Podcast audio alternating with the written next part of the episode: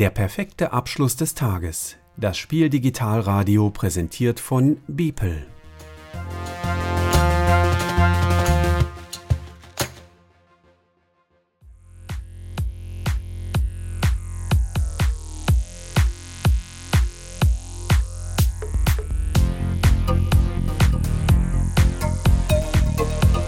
Kennt ihr schon die Neuheit von DLP Games? Novgorod? Unsere Brettspielpoetin Sonja und ein spieleverträumter Ingo erzählen euch über ihre Eindrücke zum Spiel Novgorod. Gute Unterhaltung.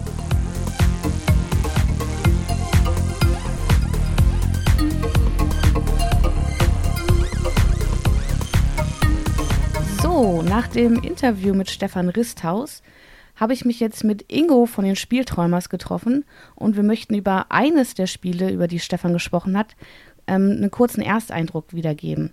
Und zwar zu Novgorod, dem fünften Spiel in der Ostsee-Reihe von Ostia-Spiele. Hallo Ingo. Hallo Sonja, schön, dass ich dabei sein darf. Ja, sprechen wir über Novgorod. Ähm, und äh, ich bin gespannt, kannst du mir gleich noch eine Einordnung geben? Äh, kennst du die anderen fünf aus der Reihe auch, beziehungsweise die anderen vier? Also es hat mit Visby angefangen, dann ging es nach Tallinn, dann nach Riga, zuletzt nach Vilnius und jetzt eben Novgorod. Wobei bei Vilnius die Ausnahme besteht, dass es nicht von Stefan Risthaus ist, sondern von Malte Meinecke. Mhm. Ja, drei dieser Städte äh, sind natürlich auch Bestandteil bei Novgorod, nämlich einmal das titelgebende Novgorod selber und auch auf Visby und auf Riga treffen wir hier wieder. Äh, ich versuche einfach mal kurz zu beschreiben, was Novgorod ist. Hm die Hauptauslage, die wir haben, erstmal ist Novgorod ein reines Kartenspiel. Also alles wird über Karten geregelt, ähm, sei es die Siegpunkte, sei es das Geld, sei es die Häfen, die Waren, alles wird über, über Karten dargestellt. Ähm, und die, die Hauptauslage in der Mitte ist eigentlich so eine Anordnung der Städte. Ähm, Im Zentrum haben wir Visby und Lübeck. Und dann ist das Ganze eher so wie so eine Acht geformt ähm, und äh, bildet damit auch so gewisse Handelswege. Ähm, diese versuchen wir ähm, mit unserem Schiff, was am Anfang noch relativ langsam ist, so abzufahren, dass wir möglichst viel Geld machen, aber vor allem natürlich Prestige und äh, Siegpunkte äh, generieren. Und ähm, dazu müssen wir aber Kontore in den jeweiligen Städten haben. Zu Beginn haben wir zwei, die gedraftet werden aus, aus der Mitte. Grundsätzlich kann ich in jedem Stadt, ist tatsächlich für jede Spielerzahl immer sichergestellt, dass für jede Stadt äh, ein, ein Konto erworben werden kann. Die werden halt teurer, je später ich dort zugreife. Mm, und dann gibt es noch in jeder Stadt äh, ebenfalls durch eine Karte dargestellt, und das ist ein zufälliges Element. Es gibt Manufakturen, die die Luxusgüter, äh, Kleidung, ähm, ist auch interessant, wenn ich jetzt, äh, wenn ich es laut ausspreche, Luxus, Luxusgut Kleidung, aber es geht, glaube ich, um eine ganz besondere Kleidung. Ähm, dann gibt es äh, Nahrung und es gibt Schmuck. Genau. Ähm, und die Manufakturen sind etwas äh, unterschiedlich angeordnet. Jede Manufaktur, also die Schmuckmanufakturen, die eine verarbeitet vorwiegend Bernstein, die andere vor, vorwiegend Metall. Ähm, insofern haben wir immer so eine, so eine etwas unterschiedliche Ausgangsvoraussetzungen in jedem Spiel. Wir versuchen die einzelnen Häfen so anzufahren, dass wir optimalerweise eine Rohhandelsware in dem einen Hafen erwerben. Das ist dann für jeden Hafen immer die gleiche Ware. Ähm, und mit dieser Ware dann aber später in einen Hafen kommen, der diese zu einem Luxusgut verarbeiten kann. Und ähm, später können wir auch ähm, verschiedene Rohwaren zusammen in ein noch besseres Luxusgut, was dann eben mehr Prestigepunkte wert ist, äh, umwandeln. Dann gibt es noch Aufträge, die ebenfalls am Anfang äh, haben wir zwei Stück davon, äh, die wir im Laufe des Spiels erwerben können. Die kosten uns erstmal Geld, aber bringen halt auch eine ganz ordentliche Portion Siegpunkte, wenn ich die äh, darauf stehenden Aufträge erfülle. Es gibt zwei Bonuskarten, die äh, so ein bisschen für eine Interaktivität sorgen, denn ich versuche hier einen bestimmten Effekt äh, schneller zu erreichen als die Mitspieler. Hm, Habe ich noch was vergessen? Das sind erstmal so die, die Elemente des Spiels. Ähm, was im Spiel passiert, ist, dass wir uns so ein bisschen weiterentwickeln. Das, wir können am Anfang nur zwei Häfen weit fahren. Das stellen wir halt immer durch diese Kontore, die wir aus unserer Hand spielen. Oder wenn wir in dieser Stadt noch keinen Kontor haben, darf ich auch einfach die Stadt äh, als Platzhalter aus der Mitte nehmen, in die Reihe legen, aber dafür muss ich eine Hafengebühr später dann zahlen. Aber damit kann ich auch mal eine Strecke überbrücken, wo ich eventuell mir das Kontor noch nicht gebaut habe. Äh, und damit versuchen wir eben äh, Geld zu machen, wir versuchen Aufträge zu erfüllen, wir versuchen Luxusgüter herzustellen. Ähm, aber ein entscheidender Punkt, finde ich, im Spiel ist, dass wir so eine Weiterentwicklung haben. Wir können unser Schiff äh, verbessern, sodass wir irgendwann nicht nur zwei Häfen weit fahren können, sondern drei, vier bis am Ende fünf Häfen weit fahren können. Äh, wir haben eine Karrierekarte, die ähm, uns ähm, ja, in späteren, wir versuchen die stufenweise diese Karriereleiter zu erklimmen, ähm, müssen das sogar, weil wenn wir auf den untersten zwei Stufen hängen bleiben, dann werden wir am Spielende nicht gewertet. Äh, darüber, äh, wenn wir weit nach oben kommen, kriegen wir ein regelmäßiges Punkteeinkommen in jeder Runde. Äh, gleichzeitig wird auf dieser Karrierekarte werden so, so Boni ähm, dargestellt, die ich einmal in der Runde nutzen kann. Einfach einen Punkt nehmen oder mal zwei Geld oder ein Extrafeld fahren äh, die aber dummerweise, je höher ich in der Karriere steige, mehr wegfallen. Das ist so ein bisschen kontraintuitiv. Allerdings habe ich im ersten Moment gedacht, ähm, spielmechanisch macht es schon Sinn, dass ich quasi, je näher ich ans Spielziel komme, eins der Spielziele ist, ganz oben auf die Karriereleiter zu kommen, also den höchsten Punkt zu erreichen. Ähm, und ähm, ja, ein bisschen werde ich ausgebremst dadurch, je weiter ich dort bin. Ja, das Ganze machen wir, bis wir eben, bis entweder ein Spieler den obersten Schritt der Karriereleiter erreicht hat dann wird noch eine Runde hinterher gespielt. Oder bis ein Spieler zuerst 30 Siegel, also 30 Siegpunkte. Siegel war der, der Begriff für Siegpunkte, so war es, genau. Es waren nicht Prestigepunkte. Genau. Äh, wer zuerst 30 Siegel erreicht hat, ähm, leitet damit auch das Spielende ein. Und es ist immer so, dass die Runde zu Ende gespielt wird und noch eine folgende Runde äh, angehängt wird und danach gewinnt, wer die meisten Siegel ja, bekommen hat. Genau. Ja, wie hat es denn euch gefallen? Wir haben erstmal Schwierigkeiten gehabt, reinzukommen, weil ähm, die, ähm, du kannst dafür, dass es wenig Karten sind, relativ viel damit machen und insbesondere diese Reihe, die du an, die, äh, an das Schiff anhängst. Ähm, das ist im einfachsten Fall, sagst du einfach, ich nehme die Waren auf und verkaufe, kriege einfach das Geld, was drauf gedruckt ist. Das musst du auch manchmal machen aber du versuchst auch da diese Produktionsketten irgendwie hinzukriegen und da so, so ein bisschen den Überblick zu behalten, was durfte ich nochmal alles machen. Da haben wir schon, also wir haben jetzt zwei Partien, das müssen wir vielleicht schon mal vorwegschicken. Wir haben zwei Partien gespielt, zu zweit. Und äh, das hat sich im Laufe des Spielens und auch gerade in der zweiten Partie äh, war das eigentlich dann nicht mehr das Problem. Ne? Aber im ersten Spiel war schon noch mal ein bisschen nachgucken, wie war das jetzt nochmal, was muss ich da nochmal beachten und da nochmal tun. Genau, das kann ich bestätigen. Also mhm ich habe eine Partie zu viert gespielt mhm. und gestern noch mal eine zu zweit. Dazwischen lag jetzt eine gewisse Zeit. Mhm. Und da mussten wir uns gestern quasi noch mal erarbeiten, wieder reinzukommen, welche Optionen zur Verfügung stehen. Mhm. Es gibt eine Übersichtskarte, ähm, die, wenn man das Spiel verstanden hat, versteht man die auch. Und dann ist sie auch hilfreich. Das heißt, sie genau. hilft dann wieder reinzukommen. Aber sie hilft beim Erlernen des Spiels leider erstmal nicht. Mein Eindruck zumindest. Ähm, und äh, ja, das ist vielleicht so ein, so, ein, so ein Punkt, der mir ein bisschen schwer gefallen ist. Ähm, ich, ich schätze auf der einen Seite sehr, wenn, ähm, wenn, wenn aus, rein aus Karten interessante Spiele entstehen. Ne? Das ist hier durchaus der Fall. Mhm.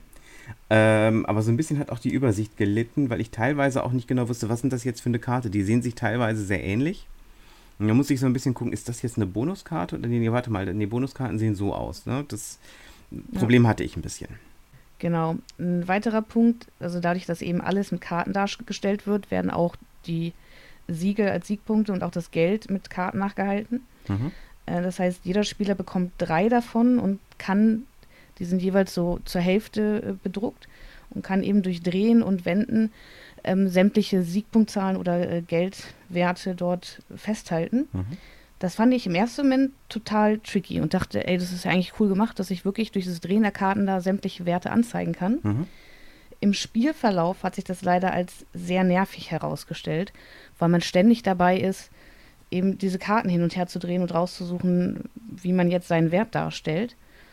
Und vor allem, es ist ja schon eine durchaus große Auslage. Man muss vielleicht mal in die Mitte greifen, weil man äh, sich so eine Manufaktur nehmen möchte. Und da kann es halt auch schnell passieren, dass so eine Karte einfach verrutscht. Mhm. Und dann überlegt man eben, oh Gott, wie viele Punkte hatte ich denn jetzt, wie viel Geld hatte ich? Ähm, das fand ich an dieser Stelle sehr unglücklich, dass, dass hier eben nur mit Karten gearbeitet wird. Mhm.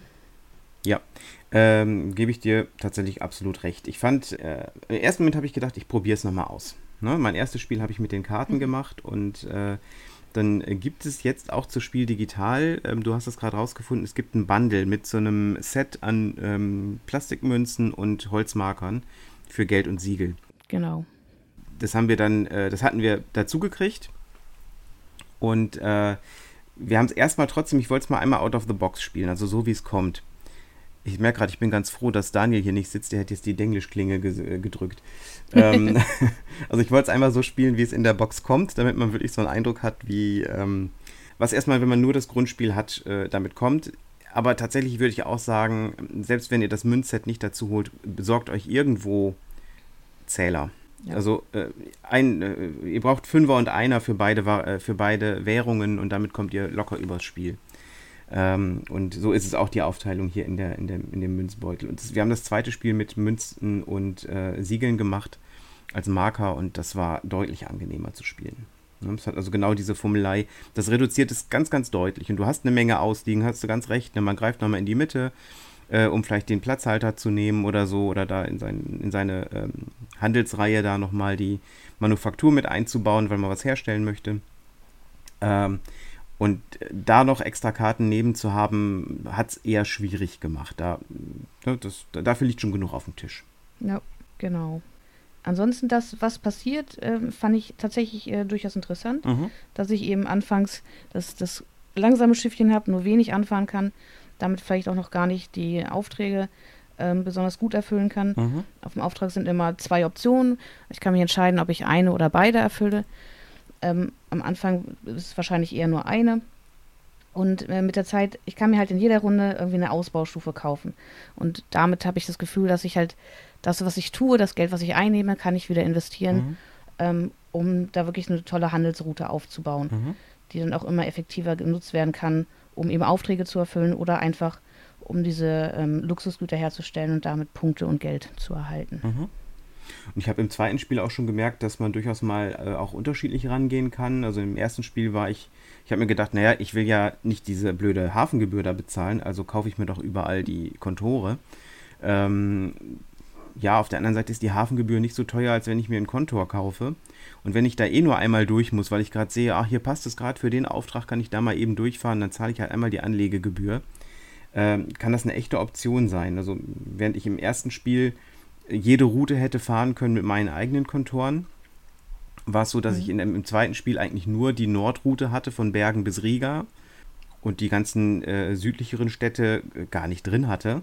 Und äh, dann, wenn ich mal in die Richtung musste, habe ich mir halt eine, habe ich einmal die Hafengebühr gezahlt und das war äh, durchaus eine gute Strategie. Ich habe mit einem Punkt Vorsprung gewonnen. Also das, das funktioniert durchaus. Ne? Also das, das hat mir auch Spaß gemacht, so das, was man da ähm, das, was man macht, was man so ein bisschen sich austüfteln kann.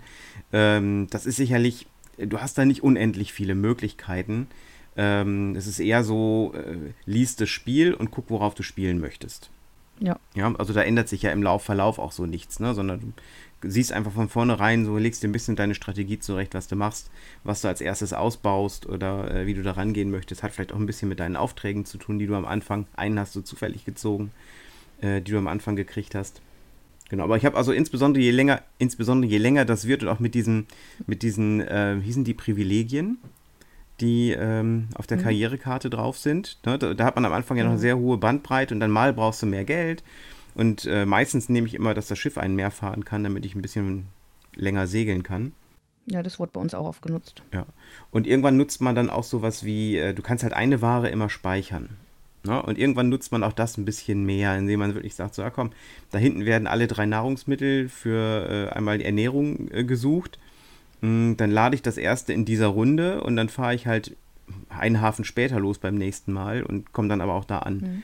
Also da gibt es äh, wirklich ein paar interessante ähm, was, Kombinationen, die man da so auslegen kann. Ne? Zusätzlich gibt es ja in jeder Partie noch zwei Bonuskarten. Ja. Ähm, und da ist auch die Empfehlung für die erste Partie zum Beispiel die, wo man acht Kontore braucht. Mhm. Äh, weswegen du wahrscheinlich dann noch darauf gespielt hast. Ja, jetzt, wo du es sagst, ja. Jetzt auch Stimmt, du hast recht. In der ja. zweiten Partie andere gewählt, ähm, wo es eben nicht darauf ankam, dass man Punkte bekommt, wenn man alle acht Kontore hat. Mhm. Ähm, und das kann auch so ein bisschen schon mal die Richtung vorgeben, diese Bonuskarten, wohin man sich entwickeln möchte. Genau, das war tatsächlich, äh, da hast du recht, das spielt eine große Rolle. Äh, und das wird auch, wird auch damit eine Ro- Rolle gespielt haben, dass ich mir versucht habe, die Kontore alle zu kriegen. Ähm, in der zweiten Runde hatten wir dann auch zum Beispiel, dass wir, äh, wer als erstes drei Aufträge erfüllt hat. Und dann hast du einfach zu, ge gesehen, dass du schnell Aufträge an Land kriegst. Ne? Genau. Genau. Ja. Genau. Bei den Aufträgen ist mir noch aufgefallen, so als ähm, im Nachhinein so als kleiner äh, Kritikpunkt oder als, als Gedanke, ob das vielleicht eine unnötige Komplizierung ist. Mm, Der besteht ja aus zwei Teilen, einen oberen, einen unteren Teil. Du darfst einen Teil des Auftrags erfüllen, dann kannst du ihn unter dein Schiff schieben und hast ihn ähm, erfüllt. Wenn es der obere ist, darfst du es aber auch links daneben legen und den unteren später erfüllen. Wenn es der untere ist, muss er sofort äh, erfüllt werden. Und wenn du beide auf einmal erfüllst, kriegst du gleich äh, mehr Punkte insgesamt. Hm, Da habe ich den Eindruck, äh, also da, ich weiß es noch nicht, nach zwei Partien würde ich sagen, es hätte dem Spielfluss vielleicht eher oder dem, dem, dem Lernen des Spiels vielleicht eher besser getan zu sagen, komm, entweder erfüllst du einen und egal welchen, oder du erfüllst beide und dann schiebst du einfach drunter und hast erfüllt. Ja. Ja. Also bei uns hat das auch immer wieder zur Diskussion geführt. Darf ich das denn jetzt, äh, darf ich jetzt den untersten erfüllen, auch wenn ich den ersten noch nicht erfüllt habe? Mhm. Ähm, also da hätte ich mir auch eine klare Regel gewünscht, Ja. die einfacher umzusetzen ist. Also ich finde, es steht sogar in den Regeln klar drin, aber es ist so im Spiel, es ist ein, sagen wir mal, ein, ein, äh, ähm, ein Haken mehr oder ein, ein, ein Schnörkel mehr drin, der eventuell gar nicht sein müsste. Aber das mit einem großen Eventuell. Ich habe es zweimal gespielt und ich weiß nicht, ob da möglicherweise eine, eine, eine taktische Überlegung drin steht, die ich jetzt noch nicht erkenne. Genau, das kann ich auch nicht ausschließen. Habt ihr die, äh, es sind äh, kleine Erweiterungen oder fürs Expertenspiel, äh, ich nehme mal gerade hier die Dings zur Hand, es gibt den Piraten und den Kaufmann und Sonderaufträge, Spezialaufträge. Die werden im Spiel als äh, das Expertenspiel dann genannt. Habt ihr da schon mitgespielt? Genau, wir haben die noch nicht ausprobieren können. Nee. Ich habe auch nur mal kurz reingeguckt. Das sind dann halt Karten, die es dir entweder erleichtern oder erschweren, bestimmte äh, Städte anzufahren, beziehungsweise dort Handel zu treiben. Im Einzelfall weiß ich es nicht. Was ein Punkt ist, äh, auf diesen Privilegien, die auf den Karrierekarten drauf sind, äh, taucht immer wieder mal ein Fragezeichen auf. Und das einzige Mal, wo es, wo, so wie ich es bislang gesehen habe, das einzige Mal, wo es relevant wird, ist der Pirat, wenn der im Spiel ist. Dann kannst du das Fragezeichen mal nutzen, um irgendwie einen Piraten zu verschieben oder so. Ansonsten ist man erstmal etwas ratlos, warum da ein Fragezeichen steht. Ganz genau. Also da weiß ich nicht. Also ähm, entweder hätte ein kurzer Hinweis ganz gut getan, äh, das Fragezeichen äh, bitte ignorieren, braucht ihr erst im Expertenspiel. Ja, oder vielleicht hat es ja auch eine Bedeutung und es steht nicht in der Regel, dann müsste das sicherlich ergänzt werden. So sorgt es für eine Verwirrung, die vielleicht nicht sein müsste. Genau. Ja, Karrierekarten haben wir gerade, äh, wo wir gerade dabei sind, die haben ähm, unterschiedliche Seiten. Es gibt eine Seite, die für alle gleich ist und es gibt eine Rückseite, die dann ähm, von Karrierekarte zu Karrierekarte unterschiedlich ist. Das haben wir im zweiten Spiel auch ausprobiert. Mm, Das ändert nicht so wahnsinnig viel am Spiel, macht's für mich persönlich macht es immer ein bisschen interessanter. Es gibt einen anderen Spielstil so ein bisschen vor. Ich verliere bestimmte Hm. Privilegien früher. Äh, meine Frau hatte eine, äh, eine Karrierekarte, bei der sie äh, überhaupt nicht die Option hatte, nicht in die Wertung zu kommen. Also diese roten Kreuze unten auf den untersten Stufen, die gibt es da nicht. Und bei mir war es nur ein Kreuz. okay. Ne? Also das, äh, das bringt ein bisschen was Unterschiedliches rein. Ich glaube, ich würde auf Dauer immer nur mit den unterschiedlichen Karrierekarten spielen, äh, weil dann jeder doch nochmal einen etwas anderen Spielstil auch äh, zeigen muss. Ich glaube, das reicht, ne? Ich denke auch. Ja. Also das äh, haben wir ja vorher gesagt, das ist ein Ersteindruck von jeweils zwei gespielten Partien. Ähm, da steckt sicherlich noch ein bisschen was drin, auch gerade mit diesen Expertenspielvarianten oder auch mit den Karrierevarianten, Mhm. dass man da einige Partien spielen kann, ohne dass es langweilig wird. Genau. Und ganz klar die Empfehlung, mit Markern zu spielen anstelle der Karten. Ja, genau. Entweder guckt euch direkt das Bundle an, ähm, was es jetzt geben soll, äh, oder improvisiert das. Die meisten Spieler haben ja eh irgendwie Pokerchips oder Metallmünzen zur Hand. Äh, wenn ihr sowas habt, dann ist das das perfekte Spiel dafür. Da, da äh, wird die Spielerfahrung deutlich besser. Ja, dann äh, vielen Dank, dass du dir die Zeit genommen hast, dass wir zusammen mal über Novgorod sprechen konnten. Gerne. Und dann äh, wünsche ich den Hörern äh, noch weiterhin viel Spaß äh, auf der Spiel Digital. Viel Spaß bei weiteren Beiträgen des äh, Bibel Messeradios. Und damit sage ich Tschüss. Tschüss und weiterspielen.